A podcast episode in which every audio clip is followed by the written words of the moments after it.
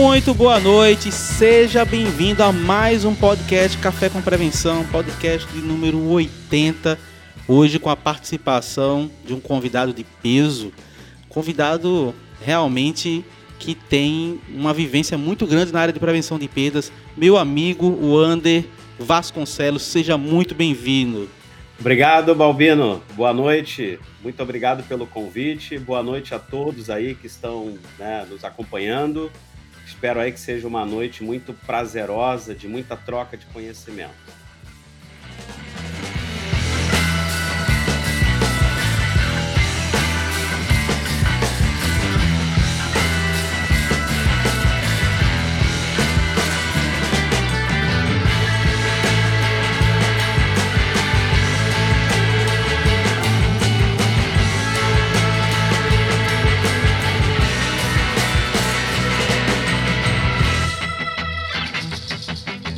O Ander é um cara que tem uma vivência muito grande né, na área de prevenção e, e é um caso que a gente precisa é, debater um pouco aqui sobre não só a experiência dele, né, profissional, mas também do próprio da, da pessoa, né, como foi essa vivência durante esses anos e, e como está sendo hoje também. Né? Então a gente vai debater sobre tudo isso né, nesse nosso podcast.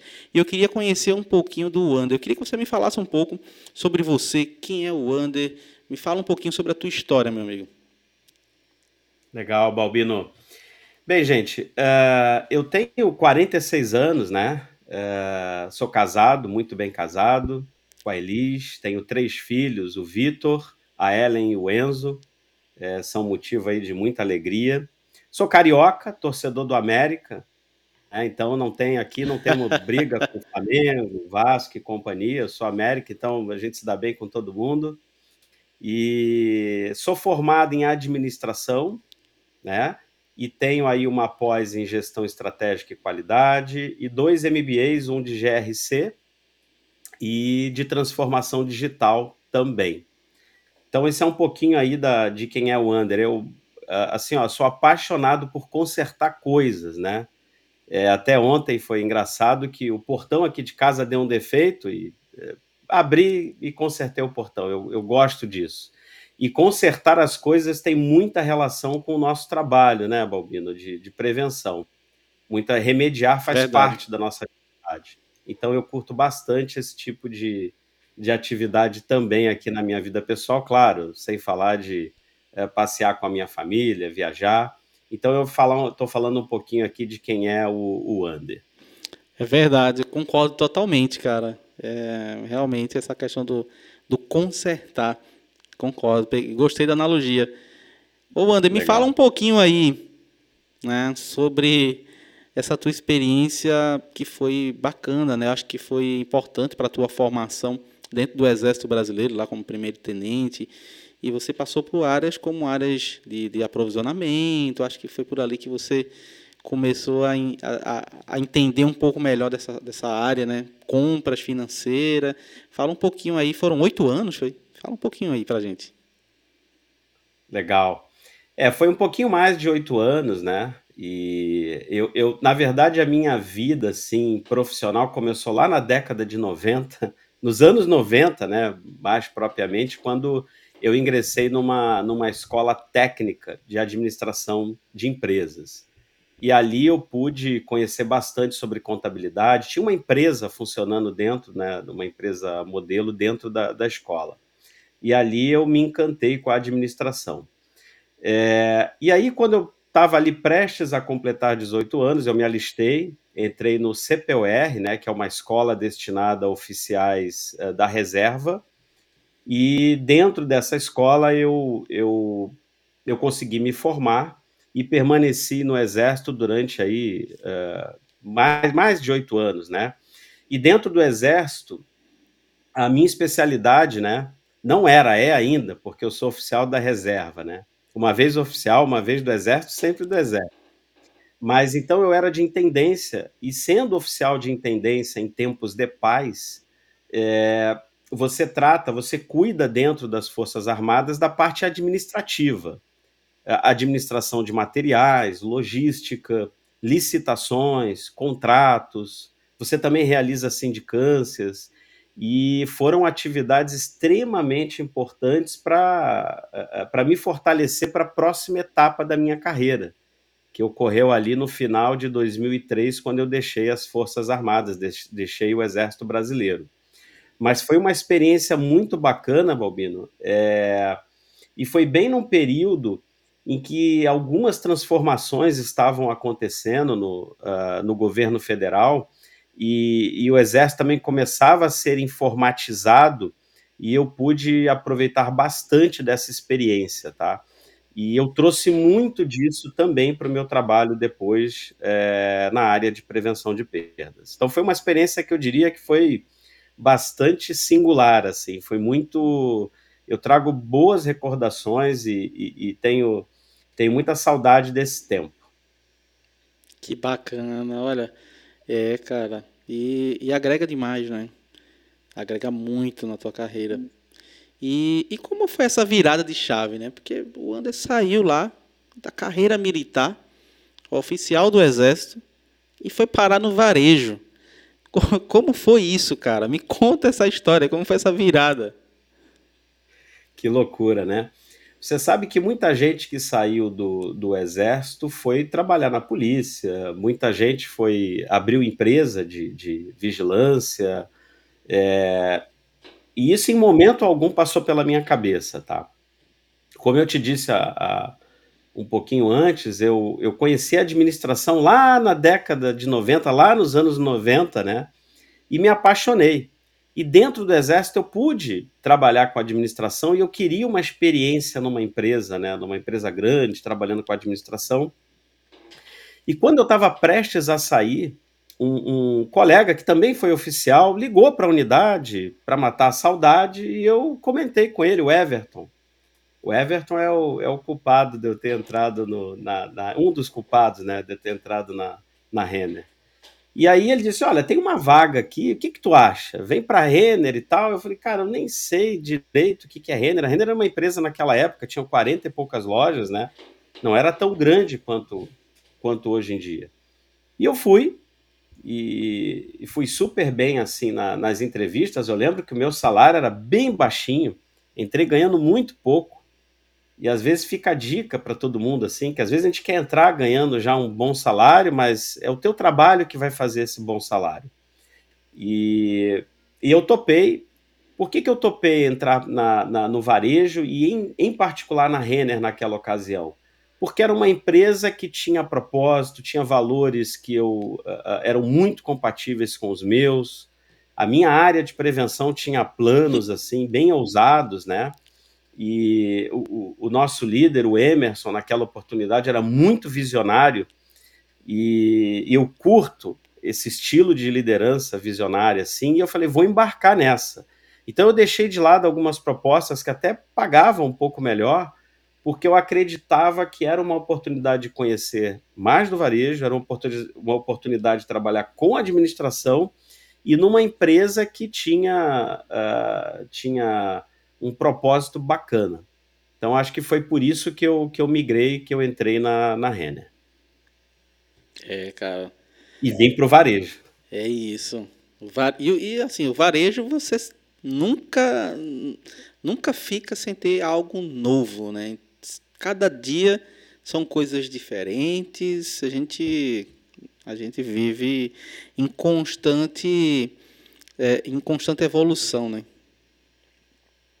É, e, e, em particular a empresa que eu escolhi, ela passou por algumas fases, né?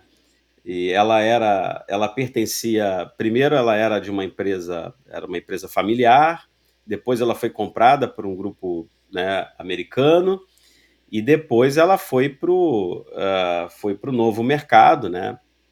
Pulverizadas ações aí na bolsa. Então ela passou, foram várias empresas que eu, eu conheci diferentes. Então os desafios foram enormes, né? E nesse tempo, né, que aí acho que fica até aqui fazendo um, um parênteses, eu participei de muita coisa que não tinha até diretamente ligação com prevenção. Eu pude trabalhar muito com gestão de estoques, liderei uma frente de gestão de estoques lá em 2013 que foi importante, depois eu falo mais para frente do RFID. eu fui ouvidor, eu liderei uma frente para estruturar uma área de ouvidoria na, na nossa instituição financeira, que é a Realize, né? É, quer dizer, nossa não, eu hoje não faço mais parte do grupo, mas é, eu me sinto dono ainda. Então eu fui ouvidor, tive que estudar toda a, a legislação do Bacen e, e, e, ter a certificação. É, montei é, é, uma área, uma, uma frente de prevenção a fraudes. Né? A pandemia foi desafiadora para o varejo. É, as fraudes aumentaram muito no varejo, então nós montamos uma frente de prevenção a fraudes. Então, é, participei da expansão internacional, a chegada da empresa no Uruguai.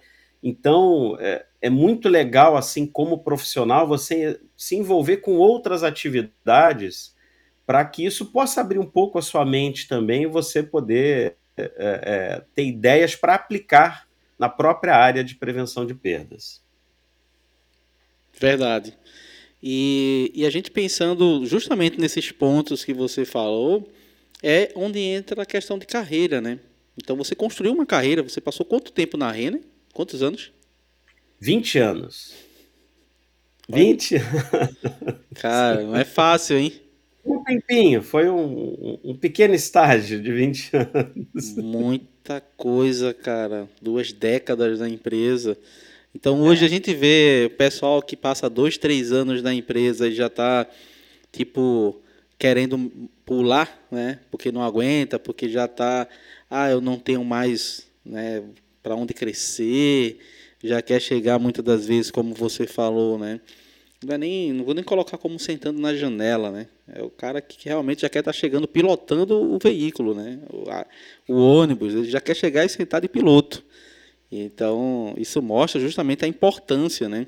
E pensando justamente nesse ponto, a gente tem muitos gestores né, que nos acompanham é, quais foram os grandes desafios quando a gente está falando numa, numa, numa, empresa desse nível, né, nesse porte, que você pegou toda essa evolução, os desafios com relação à, gestão de pessoas? Porque o, o, cara de prevenção tem um grande desafio com relação a isso, né? É verdade. É, esse desafio, é, se você me permitir, Balbino, ele é de todo líder, né? É, o líder ele precisa, primeiro, é, ter as melhores pessoas trabalhando com ele, é, ter uma diversidade de pensamento. Eu, eu, eu vou dizer que as piores experiências foi quando a gente contratava pessoas que pensavam igual a gente. Assim. É, é importante ter pessoas pensando de forma diferente. A gente cresce, cresce com boas discussões, né? com, com ideias diferentes e, e vivências diferentes. É, então, nesse processo, isso é muito importante. E o líder, né, seja na área de prevenção ou qualquer outra área, ele tem que estar preocupado em desenvolver o seu time. Eu, por exemplo, né, Balbino, eu, eu saí da Renner e eu saí de forma muito confortável porque eu tinha sucessores. Eu tinha alguns sucessores. Pessoas que me substituíram, eu tenho certeza que estão melhores que eu, inclusive. Porque esse é o papel do líder. É, é ter pessoas melhores que ele para ocupar, eventualmente, a posição dele e outras posições. É importante olhar lateralmente também. Eu, quando entrei na, na, na, na, na Renner, né, é, nós éramos poucas pessoas na área de prevenção, de auditoria, né, nem existia naquela época compliance, né? E, e a empresa cresceu. E muita gente daquela época que foi se juntando ao time foi crescendo também, é, lateralmente, foi, foi assum, assumiram outros desafios em outras áreas. Então, a gente tem que focar, tem que olhar a, a, com todo, e o líder tem que abrir a cabeça das pessoas que trabalham com ele para isso, para que estudem sobre, não só sobre prevenção, é, que, que eu, eu, vejo às vezes que tem um, um, certo erro da nossa parte de fixar nossa, é, é, a, a, todo o nosso esforço na, na, prevenção. Mas a gente tem que pensar a governança como um todo. É, se você pega ali modelos de governança da, da, do Instituto Brasileiro de Governança Corporativa, por exemplo, em que você tem ali a, as linhas, né? Antigamente falava linhas de defesa, mas você pega ali as linhas em que tem compliance, né? Prevenção é um compliance operacional. A gente muitas vezes não se dá conta disso. Então é importante que tanto o líder, mas também uh, quem faz parte do time, abrir a cabeça para poder estudar outras disciplinas que possam, inclusive, ser aproveitadas uh, na área de prevenção. Porque antigamente você tinha um plano de carreira, Balbino, muito estruturado, era quase uma pirâmide é. perfeita, é. assim, né? Eu, eu preciso matar o meu chefe para assumir a posição dele. Isso mudou. É, cada um tem que assumir a sua carreira, tem que é, buscar conhecimento, tem que é, aceitar desafios, sabe? É, é, para que possa a oportunidade aparecer. Então o mundo mudou, principalmente é, pós-pandemia, em que deu uma chacoalhada em todo mundo. É importante abrir um pouco a cabeça e, e pensar em outras disciplinas que possam agregar com, com prevenção de perdas. É verdade. E entra muito nesse ponto é, um assunto que a gente fala e discute muito hoje, que é a questão da perda ampliada, né? né Wander? A gente fala bastante é sobre isso, né? E muita gente tá com aquela, ainda está com aquela visão bem ultrapassada de que perda era é, é só furto, avaria e produto vencido. E a gente precisa quebrar né, bolha, a gente precisa estourar isso aí e mostrar que, que, que, que é muito mais do que isso. Você citou um ponto aí que, eu, que eu, voltou aqui uma, na minha cabeça aqui uma coisa do passado que aconteceu comigo, que foi justamente sobre, sobre essa questão de você sempre ter alguém preparado para assumir o teu lugar, né? Então, eu, eu cheguei a perder a oportunidade na empresa porque eu era uma pessoa que era muito centralizadora. Então, meados ali de 2012, eu, eu, perdi uma promoção importante na empresa, no grupo que eu, que eu trabalhava, porque eu não tinha um pau, não tinha uma pessoa para colocar. E aí, por sorte, né, um mês depois, o meu diretor me chamou para conversar e falou para mim, olha, eu não estou conseguindo, eu vou te dar aí um mês para te preparar uma pessoa e você assumir essa, essa vaga. Então foi, foi sorte, né? E aí eu realmente eu entendi, porque ele me falou, olha, você precisa ter alguém apto para assumir o teu lugar se você pensa em crescer. Se você for uma pessoa centralizadora e que é detentora de todo conhecimento, é o cara que resolve tudo, você não vai ter ninguém para te substituir e você vai ficar sempre nessa tua atual função. Então, você tocou nesse, nesse ponto, e aí eu me lembrei, né? e aí voltando aqui para o assunto da perda ampliada, é, a gente precisa quebrar isso, não é? Essa questão de avaria, furto e vencido. Antigamente existia era um, um, um só, né? Que era só furto. Hoje é avaria, furto e produto vencido. Só que a gente tem muita coisa para falar, né? Tem, tem, tem, muitas vertentes que podem ser é, abordadas de, quando a gente fala de perda ampliada. Na tua visão, fala um pouco sobre, sobre esse leque de oportunidades que a gente tem, cara. Pô, legal. É importante porque a gente lembra que no passado, né, para trabalhar na área de prevenção, tinha que ter sido militar, trabalhar com segurança, né? E isso mudou e precisa mudar, né? São novos tempos. Como eu disse, tem que ter diversidade de ideias. É, e até falando, só para a gente chegar nesse ponto de perda ampliada, acho que é importante, como uma sugestão aqui, lembrando que é, não sou dono da verdade, por favor, eu tenho a minha experiência, e, aliás, quero dizer aqui que tudo que eu estou falando é a minha opinião, com base na minha experiência, não necessariamente claro. a opinião da empresa que eu, que eu, que eu atuei, né? É, só para fazer aqui uma. É, a área de prevenção tem que se pagar. Então, é papel do, do, do RED da área de prevenção é, tornar esse negócio. É, ele tem que gerar valor. É, todo ano é necessário que ele, junto à alta direção, mostre o valor da área. Ela tem que gerar valor, é, é, seja qualitativo ou quantitativo, principalmente. Né? É, então, já começa assim: se a gente está falando de perda, se a gente está falando de desperdício ele não fica só em furto, em quebra. É, eu, eu, eu, eu falei para você um pouquinho assim: na pandemia as fraudes aumentaram enormemente. E aí tem disciplinas assim, ó, chargeback. Quem é que olha chargeback? Quem é que olha, eventualmente a empresa tem produtos financeiros?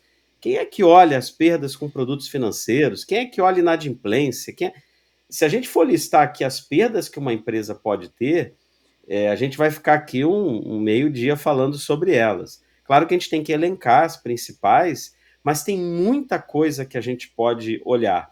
E não necessariamente, no meu ponto de vista, tem que ficar no guarda-chuva uh, da área de prevenção. E, não necessariamente. Mas a gestão tem que ser integrada.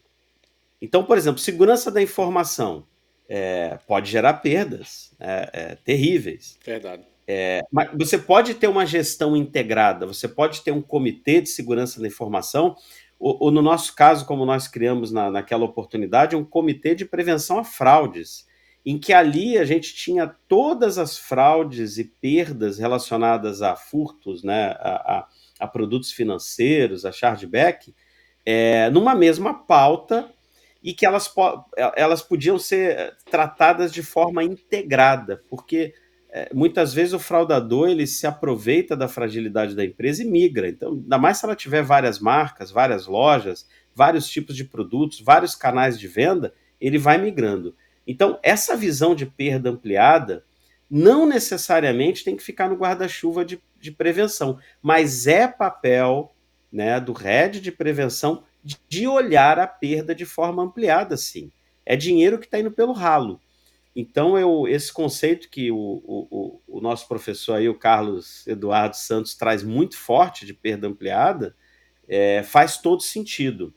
E, e eu, eu, trabalhei bastante com esse conceito de perda uh, ampliada, porque muitas vezes você está ali trabalhando é, em perda de inventário e quando o dinheiro da companhia está saindo para uma para um outro canal que você poderia tratar, tá, estar tratando ou participando né, dessas tratativas, mas não está, porque você está fechado somente num, num tema de, por exemplo, nesse caso de perda de inventário. Então, a perda ampliada para o profissional de prevenção de perdas é extremamente importante. É, esse mindset tem que, tem que ter uma virada de mindset daquele modelo passado, que, claro, foi importante, continua sendo importante, Sim mas é, é, um, é um novo período, um, um, novo momento em que outras perdas se apresentam, inclusive a perda da venda. A gente muitas vezes não se dá conta, daqui a pouco eu falo um pouco de RFID, tem uma perda escondida, oculta, que você não está enxergando. Às vezes o resultado de venda não vem, é porque não tem aquele produto disponível para o cliente comprar. Então, essa visão é extremamente importante, na minha opinião. Concordo, totalmente. Total. E, e vamos lá, pegando essa, esse ponto que você abordou aí, eu acho que a gente falar um pouco sobre tecnologia, eu recordo que se a gente for falar realmente aí as principais, né, as grandes viradas, né, que a gente teve foi lá no, início dos anos 90, quando começou aí realmente o controle, né, de, de, de de produtos através de etiqueta label, etiqueta custo magnética, enfim, toda, toda essa solução, né? A, o início dos trabalhos com, com RFID também no Brasil.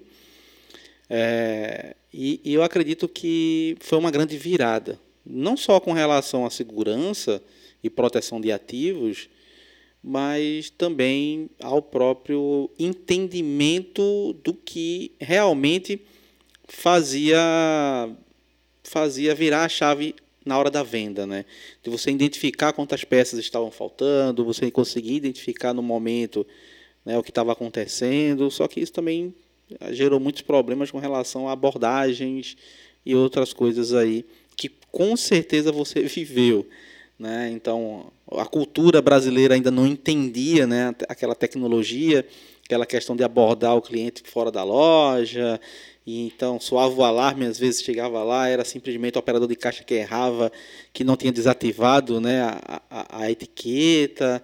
Então isso gerou muitos problemas. Né? Então, entrando nesse assunto tecnologia, né, durante esse, essa sua vivência, me fala um pouco sobre as grandes mudanças né, que, que, que você acredita, né, que você viveu né, no varejo com relação à tecnologia. Bacana. É, eu, eu, tu vai lembrar também, né? A gente é da época do, da fita VHS, né? Que você fazia investigação, tu tinha que pegar aquela fita, colocar lá no videocassete e tentar enxergar alguma coisa que a imagem era, era terrível, né?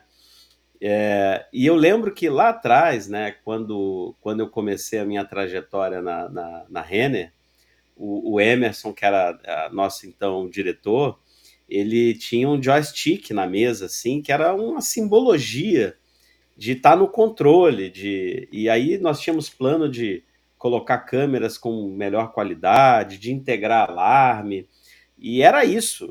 O forte era isso, eram melhores câmeras, né? é, melhores sistemas de EAS, de, de, de antenas de alarme, é, que é, é, um sistema que é 0 e 1, um, não, não tem é. mais nada além disso, mas funcionou e funciona, né, dependendo do negócio, claro. É, não é aqui uma crítica, muito pelo contrário, é importante ainda, muitas lojas utilizam e, e tem que utilizar, porque senão a perda é terrível. É, sistemas de alarme e tal. E só que agora, né, de um tempo para cá, é, o perfil do cliente mudou, a exigência do negócio mudou, e você tem hoje já à disposição, né, num preço é, bem razoável, assim, é, tecnologias como reconhecimento facial, né, câmeras HD e Full HD, que caiu muito o, o valor desse equipamento. Você tem o próprio sistema EAS, né, de, é, de, de radiofrequência ali, é, seja acústico, acústico magnético ou outro sistema já num, num, outro estágio, com funcionamento, sabe, já evoluiu bastante. Então você tem uma série de equipamentos que evoluíram bastante. Mas isso é pouco, principalmente no pós-pandemia. É, como você falou de, de uh, desafios, né, os temas sensíveis, como a gente chama, de abordagem principalmente, é, devem ser uma preocupação constante né, de, de uh, gerentes de loja, de uh, líderes da área de prevenção, porque você imagina o cliente sair da loja com um produto que ele pagou e ser abordado por uma é. pessoa para dizer: olha, me mostra a nota, me acompanha aqui. É terrível. É, não dá nem para imaginar, né? Geralmente as empresas do varejo, a crise que tem é nesse sentido. Então, a, a, a gente tem, teve uma evolução nos últimos anos muito bacana. Na verdade, não, a evolução não foi nos últimos anos, são tecnologias até um pouco mais antigas, mas eram muito caras, ninguém fazia, ninguém aplicava, e começaram a baratear mais essas tecnologias e, e a gente aprendeu um pouco mais com elas. Uma delas é a etiqueta inteligente, né? que é a etiqueta de RFID, que eu não vou entrar aqui no Techniques, mas tu passa a ter cada produto é único, pode ser o mesmo produto com o mesmo código de barra do mesmo fornecedor, mas no momento que você botou etiquetas de RFID nesses produtos, eles passaram a ser únicos. E isso abriu, né, é, é, assim um leque de possibilidades impressionante, porque você consegue, por exemplo, ter certeza se aquele produto está sendo furtado. Né? É, você consegue é, ter medições de conversão de venda. Aquilo que entrou no provador se converteu em venda. Tu consegue, daqui um pouco, mapear a localização daquele produto na loja, ter um pouco daquela visão do e-commerce que hoje na loja física você não tem. A gente tenta com a câmera, mas falta ainda um. É, então, o RFID trouxe tudo isso para a gente mas ainda tem desafios do RFID. É uma tecnologia ainda cara, a gente tinha uma expectativa de que ela fosse baratear de um, de um tempo para cá, mas aí veio a pandemia, a gente teve toda aquela crise dos semicondutores, né, do, dos chips, e, e, e, claro, isso atrasou essa queda de preço, mas vai voltar a cair daqui a pouco. É, e a tecnologia em si ainda tem algumas é, peculiaridades, assim, produtos com líquido né, no seu interior tem dificuldade de leitura, é, produtos metalizados. Então, a tecnologia ainda está em evolução. E, e, então essa evolução tecnológica é muito importante, mas eu acho que vale aqui uma, um alerta para quem está nos ouvindo e depois essa gravação outras pessoas terão acesso, é que nem sempre a sua empresa precisa já é, ir para o RFID. Tem que ter muito cuidado assim na hora de fazer esse investimento e, e colocar no papel se vale a pena, porque o bom a, a boa e velha contagem tradicional do estoque, né, com o inventário tradicional pelo código de barras, muitas vezes ela cumpre uh, uh, o objetivo daquela empresa. Eu, eu, gosto muito de analogia assim, Albino. Então, por exemplo, imagina que tu precisa de um ponto A para um ponto B. Se tu pegar um Fusca, ele vai te levar, né? Talvez não seja mais confortável, talvez não seja mais atrativo, mais tecnológico. E às vezes você quer comprar uma Ferrari, desculpa falar a marca aqui, mas me veio a cabeça aqui, um carro esportivo. Mas se você não tem a estrada adequada, se tu não está não tá habilitado, se tu não tem prática de trabalhar, aquilo pode virar um acidente, o consumo vai ser enorme, tu vai jogar dinheiro no lixo. Então, uh, quem está pensando em, implementar o RFID, tem toda uma estrada ainda pela frente, né? De, de passos que tem que ser tomados, como, por exemplo, corrigir problemas de integração de estoque, trabalhar na gestão de estoques, Sim. até o cadastro do produto, a forma como é cadastrado, né? Isso tudo impacta. Que muitas vezes a empresa, eu conversava há pouco com um CFO de uma empresa que tentou colocar o RFID, não teve êxito, porque era aquela vontade de colocar, e eu entendo, porque é, é tentador, é claro. é magnífico. Imagina que tu não tem.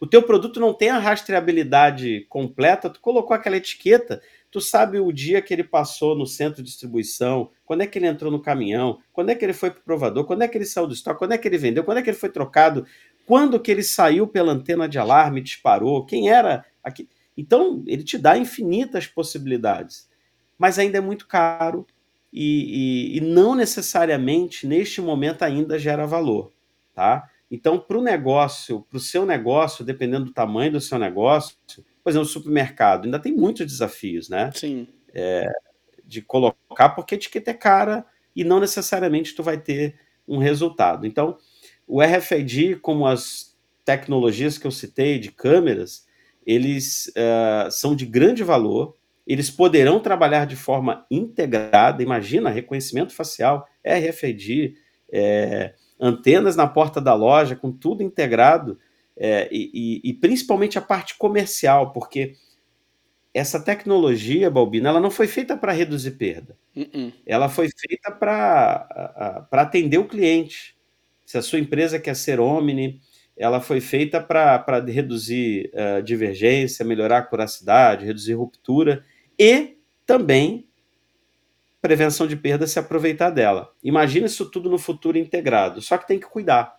Tem passos a serem tomados e não necessariamente são passos que nesse momento vão dar resultados. Então, tem empresas mais avançadas, eu agora eu não posso mais falar da minha antiga empresa nesse sentido, não estou mais lá, mas tem empresas que estão num outro estágio e que, e que faz sentido ter o sistema, mas tem empresas que estão ainda, é, é, até de, dependendo do tipo de produto, que não vale a pena colocar essa tecnologia agora de bate-pronto. Muitas vezes, eu vi alguns podcasts aqui, é fazer aquele feijão com arroz, é o inventário bem feito, é a atualização adequada do estoque, que é o que vai gerar valor para o cliente.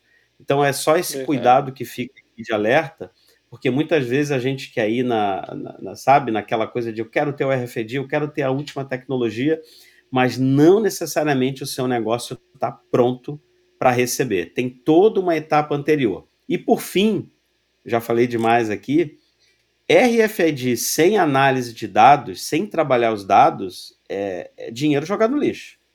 Porque tu imagina que você, assim, é, Balbino, você faz, as empresas, muitas delas faz um inventário no ano total, faz alguns parciais, algumas empresas fazem rotativos, supermercado, enfim, e de repente você consegue fazer muito mais inventários no, no, no nível daquela etiqueta. Então, uma enxurrada de dados que no outro dia está velho. Uhum. Se tu uhum. não tratar e não explorar aqueles dados adequadamente no tempo certo, no outro dia já mudou, joga aquilo no lixo e tu tem que começar com novos dados. Então, análise de dados, né, investir em dados, em, em, em, é, é, em armazenamento na nuvem, em softwares né, potentes para tratar isso, são extremamente importantes, porque simplesmente colocar uma etiqueta é, possivelmente não vai gerar valor. Faz, faz todo sentido.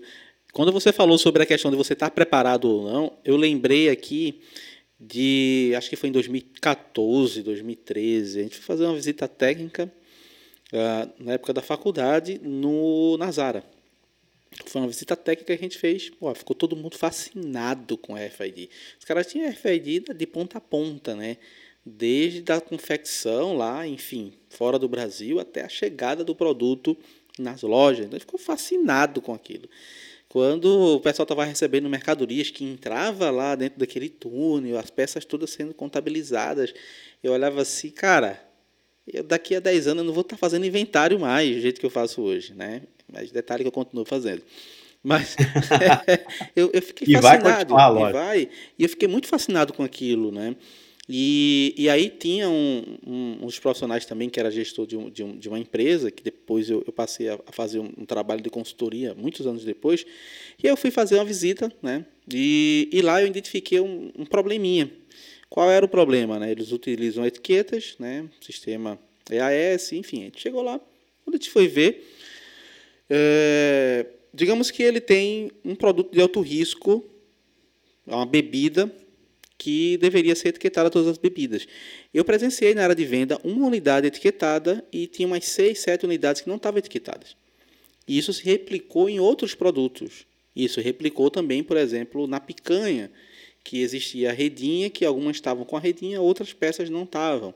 E aí eu sinalizei tudo aquilo, conversei com o diretor da empresa, com ele que era o gestor, falei, veja bem, a gente tem diversas oportunidades aqui, mas a principal é essa. Quantas etiquetas você tem? Por exemplo, quantas magnéticas você tem para colocar, quantas redes você tem para colocar peças de carne? Ah, eu tenho 20 redes. Então, assim, destina essas 20 para um tipo específico de carne, a qual você só vai expor que vai estar aqui. Por quê? Se você pega para expor e você distribui isso, ah, duas para uma, duas para outra, e expõe também o produto sem, se tiver furto, e se, se, se continuar o furto, o pessoal vai falar que a tecnologia não funciona. Né? Que, Exatamente. que não está funcionando, mas na verdade é, é a operação que não está utilizando da forma correta. Exatamente. E, e, nessa hora eu falei assim, cara, te lembra quando a gente visitou lá há 10 anos atrás a Zara? Tu sabe por que, que o negócio funcionava? Não, é muito simples, cara, porque vinha da origem. Não tinha ninguém na operação dentro da loja mexendo. Então já vinha lá da origem. Etiquetagem na loja exige um nível alto de, de, de, de não só de, de, de, maturidade, né, mas também é, é, de compreensão, de comprometimento, tal, porque disciplina. senão essas coisas passam, disciplina, não é verdade? É, totalmente. É, é, é, foi o que eu falei. É, se você não tem tudo isso mapeado antes, isso, isso, isso não é trabalhado antes, colocar uma etiqueta é você entregar uma Ferrari num jovem de 18 anos que nunca acelerou um carro com motor desse. Vai bater. Não vai chegar do ponto A ao ponto B.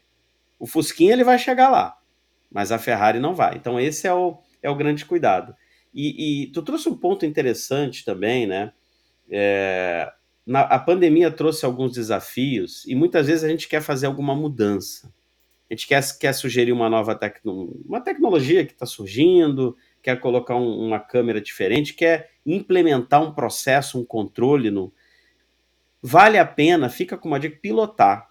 Nós fizemos, por exemplo, no último ano, um piloto, colocando alguns controles em alguns, algumas áreas na loja que apresentavam perda, e foi impressionante. E aí o que, que a gente fez? A gente pegou três lojas, né? Pilotamos essas áreas, fizemos uma. escolhemos lojas né, é, como referência, outras lojas que não receberiam aquele, aquela tecnologia, aqueles novos controles e depois medimos no final de 30 dias o resultado, né? Então nós pegamos o resultado dessas lojas comparáveis, pegamos o resultado médio dos últimos anos, pegamos do ano anterior o comparável e quando a gente viu a gente conseguiu é, não só é, é, pagar o investimento que a gente teve, como multiplicar isso, né, em, em, em redução de perdas por três. Então foi, foi bem vantajoso. Então é muito legal testar pequeno, faz um pequeno teste faz, pega um parceiro bacana, faz um teste daquela tecnologia, né? verifica a disciplina né, da, da loja, verifica o processo, se cabe introduzir, porque também não adianta. Tu trouxe um, um exemplo bacana. Não adianta você falar, olha, você tem que colocar a redinha aqui na picanha. Aí tu virou as costas, tem um monte, tem caixa, precisa de alguém, receber um caminhão. Não vai acontecer. Aquela rede não vai entrar naquela picanha e o furto vai continuar acontecendo. Então, tudo isso é importante, é, esse testar pequeno, né? Colocar. Eu estou dando ênfase é, nisso aqui porque é importante gerar valor. O profissional de prevenção de perdas tem que ter isso em mente. Porque se a gente pergunta assim, pô, vale a pena contar o estoque todo dia? Eu, lógico que eu vou dizer, né, Valbino, você também, pô, vale muito a pena. O, a gente, lógico que vale a pena, mas quanto vale? Essa preocupação é que o profissional de, de prevenção de perdas tem que ter. Porque o nosso trabalho não só tem que se pagar, como tem que gerar valor. Porque a cabeça do empresário, a cabeça de quem trabalha com venda é vender. E, e a venda, tu sabe, né? De um dia para o outro tu vê o resultado. A nossa área não necessariamente.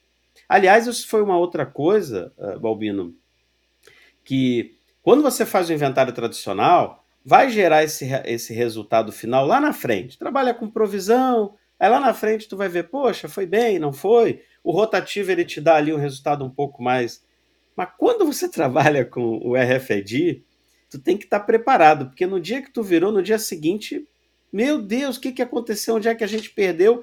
E aí, se tu não trabalhar naquele dia, foi o que eu falei, deixar para depois, passou, começa a trabalhar de novo.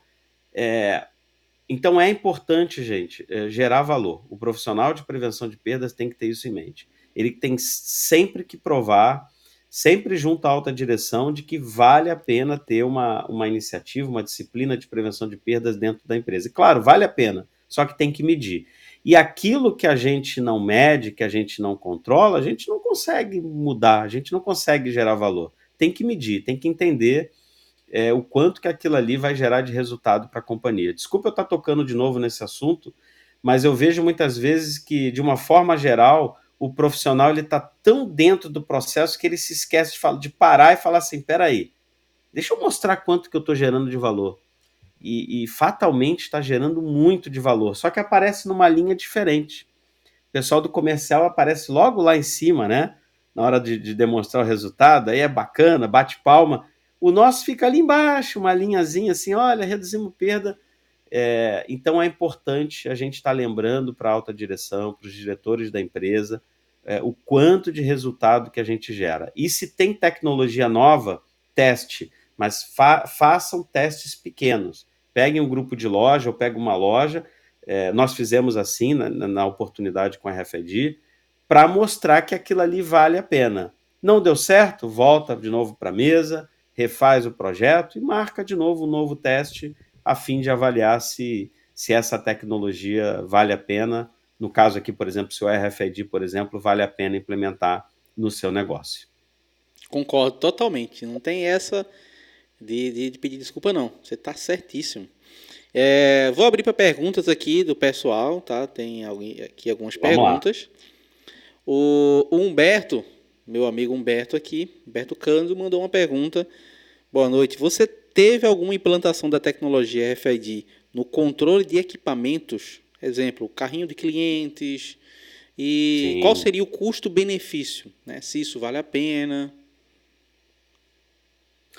É, uh, uh, sim, nós eh, tem essa experiência, sim, nós implementamos, né? E aí tu pode controlar tudo: mesa, cadeira, é, máquina de ar-condicionado, vale tudo. Patrimônio é excelente é, fazer.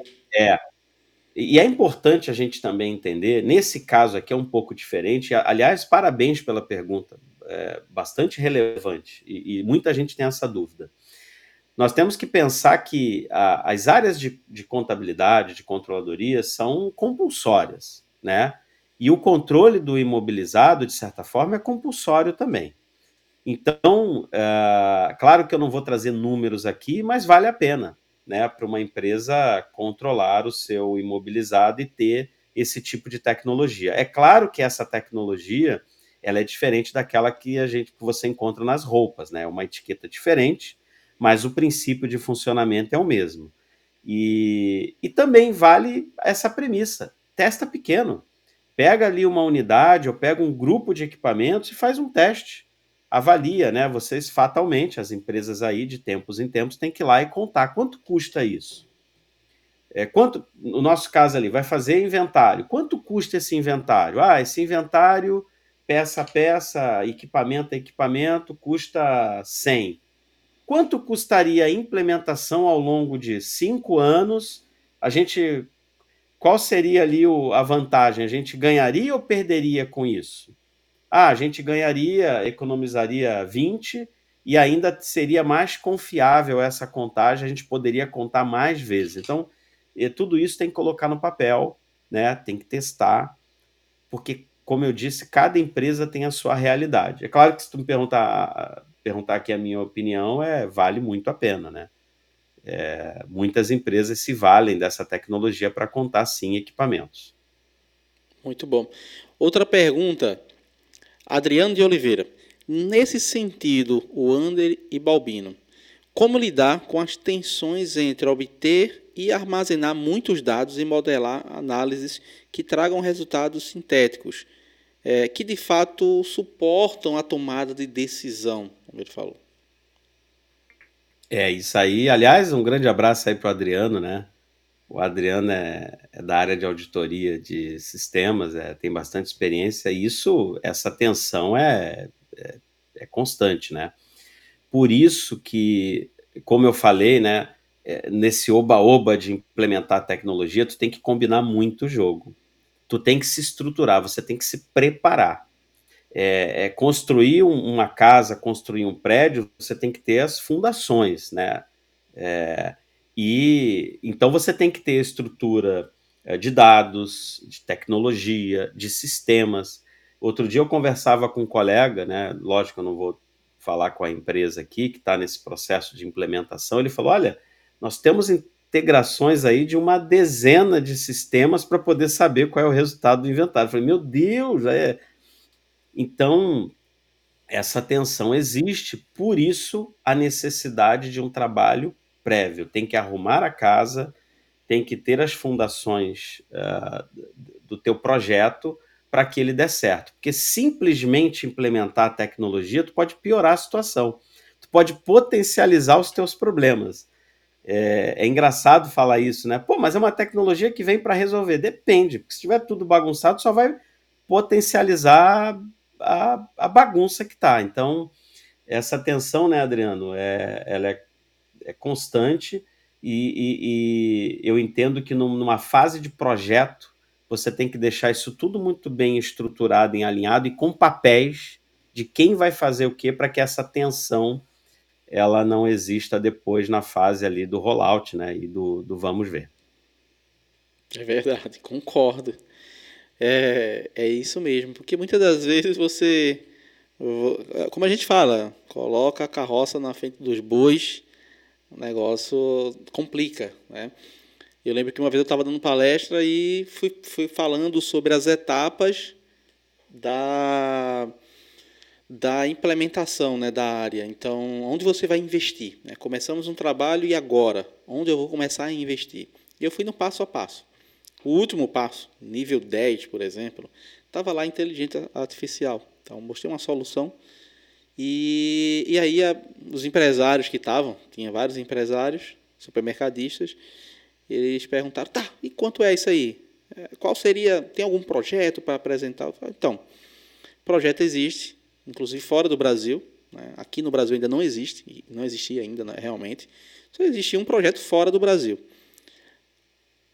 Aí, ah, quanto seria? Qual seria? Cara, então, dessas etapas aqui, quais você já tem? Cara, não tinha o primeiro nível implantado ainda. O cara não fazia inventário. Então, muitas das vezes, você quer trazer a tec melhor tecnologia, o que você falou, o carro importado, mas você não tem a via, você não tem pessoas preparadas, você não tem um processo e uma operação que vá ser aderente ao negócio.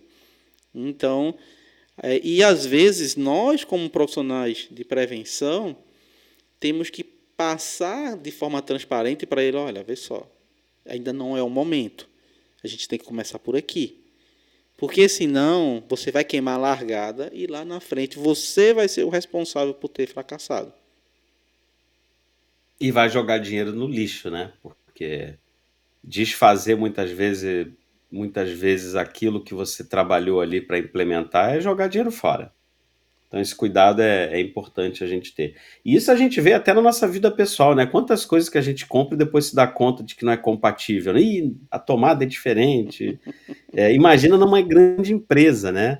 Em que você investe ali milhões, né? E, e tempo também. Muitas vezes até impacta na experiência do cliente.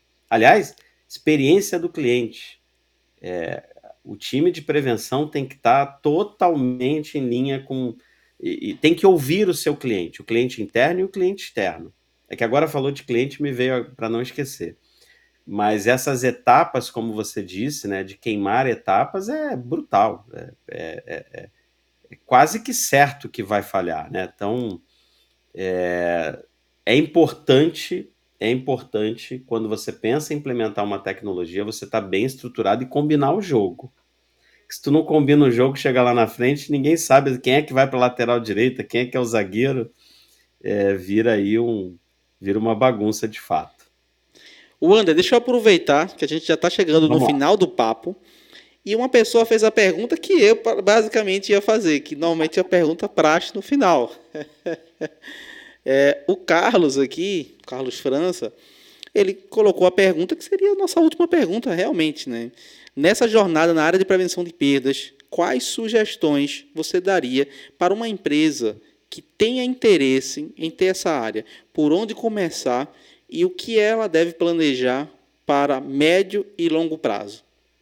Cara, muito, Pô, muito legal. boa essa pergunta. Ninguém menos, que, ninguém menos que o Carlos, né? Grande Carlos. Um abraço, Carlos. Obrigado pela pergunta.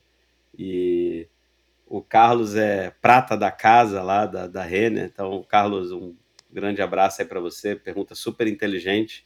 Bem, é, como sugestão, a área de prevenção é uma área de compliance mais operacional, tá? Então, é, é importante que o líder né, da área de prevenção, que não é auditoria, aliás, eu recomendo que todo mundo dê uma olhada aí no, no material do IBGC e também lá do IA, falando das linhas, antigamente era linhas de defesa, agora é só linhas, né? É, com cada papel em separado, né? Eu, até o pessoal costuma falar muito assim: ah, vou fazer auditoria de prevenção. Geralmente, auditoria está olhando o passado, prevenção está olhando agora, vislumbrando ali o, o futuro. Então, é importante é, a gente ter em mente que nós fazemos parte dessa governança. É, e isso é importante né, para que a gente possa, junto com a diretoria, é, obter o apoio que a nossa área precisa. É, e essa nossa área tem que se pagar. Então, quando você montar uma estrutura de prevenção, você tem que sempre ter esse pensamento de a nossa área tem que se pagar, né? O quanto que a gente gera de resultado, quanto que e o resultado aqui, eu falei muito de resultado financeiro, mas é qualitativo também, o quanto que isso gera encantamento para o cliente, o quanto que isso gera de valor para o cliente, né? Imagina assim, ó, o cliente fazer a sua compra super feliz, gostou de um produto, aí chega em casa esperando o produto chegar, chega uma cartinha, infelizmente não achamos o produto no estoque, você tem um crédito. Isso é decepcionante, gente. Prevenção tem que estar tá ali. Prevenção não pode permitir que aquele produto esteja faltando. E aí tem gestão de estoques que a gente tem que investir. Então, Carlos, é, o líder tem que ser aquele líder que está pensando em é, dizer o quanto que vale a pena ter área de prevenção, está olhando o que está acontecendo no mercado, o que está vindo de tecnologia para o futuro e está olhando o cliente. Vamos lembrar que até um tempo, né, o cliente ia na loja e comprava o seu produto. Depois ele começou a ir no e-commerce. Agora ele está com o smartphone na mão, ele está na loja, ele está online, ele tá, sabe? Vai pegar o produto ali na estação do metrô. É, mudou, mudou totalmente a forma como uh, o cliente se relaciona com as empresas. E prevenção tem que estar tá antenado nessas mudanças. a área de prevenção não pode estar apartada do negócio. Tem que estar alinhada com o propósito da empresa, com os objetivos da empresa, tem que participar da estratégia da empresa, tem que conhecer os projetos, tem que ser by design. Então, se a empresa tem um projeto, vai estruturar alguma iniciativa, a prevenção de perdas tem que estar lá.